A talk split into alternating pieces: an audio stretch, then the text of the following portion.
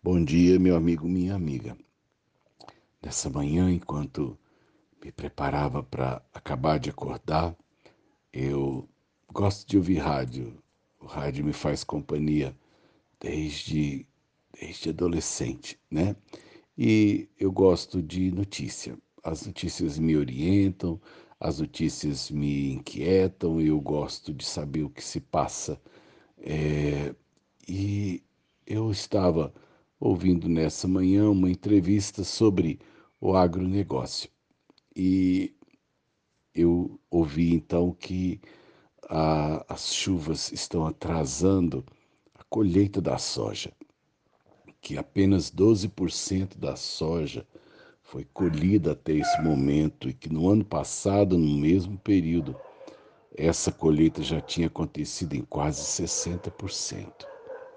E aí eu fiquei sabendo também de mais uma coisa. É, assim que eles colhem a soja, eles plantam milho. Então, esse milho é chamado de safrinha. Então, nesse caso, é, o fato da soja estar atrasada pode ser que, dependendo da região, não haja tempo de plantar o milho, porque que quando a espiga for florescer e se formar, pode ser que já não tenha chuva e fruste a safra. Eu falei, gente, mas que coisa complicada, né? Eu estou tão contente porque as chuvas têm sido abundantes, porque a energia elétrica estava na bandeira cara por causa uh, da falta de chuva. Aí a chuva vem e, e zanga outra coisa. Falei, a gente não acerta, né? Agora precisa que a chuva cesse para se colher, a soja para se plantar, o milho, porque se não houver a safrinha do milho, segundo o entrevistado, é, vai, vai encarecer a, a ração para o gado, para o frango, para o porco e, portanto, aí nós poderemos ter um aumento é, é, de custo naquilo que já não anda barato. E, para complicar, ele disse assim: e se continuar chovendo desse tanto, a soja que precisa estar tá seca para ser colhida pode, inclusive, perder dentro da fava. Eu falei, Deus amado, o Senhor que cuida do mundo, cuide de nós.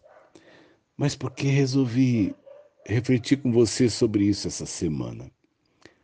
A, a água é bênção, né? A água é bênção.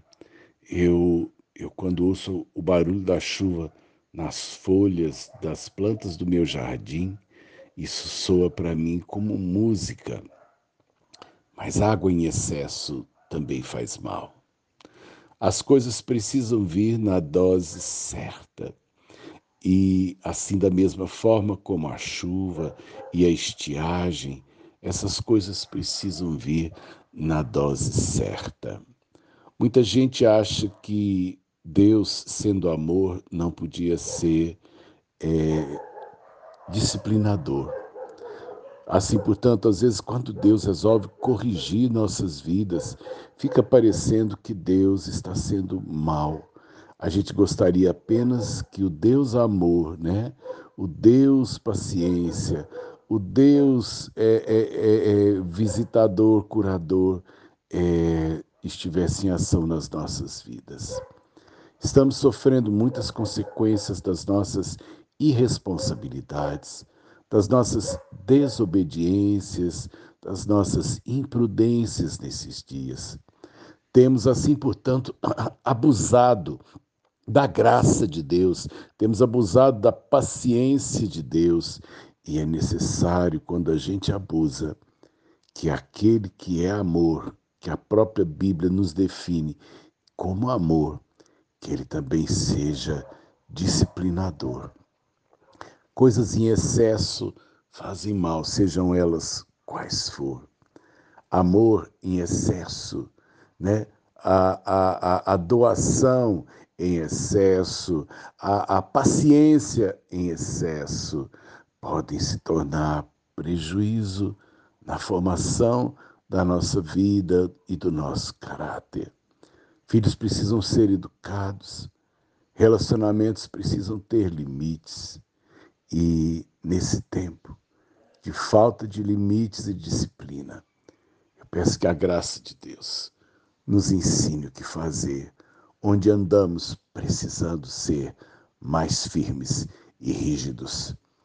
Deus te dê é, nessa manhã a consciência de onde você precisa agir, com firmeza, porque a vida não é só amor. Sérgio Oliveira Campos, pastor da Igreja Metodista Goiânia Leste, Graça e Paz.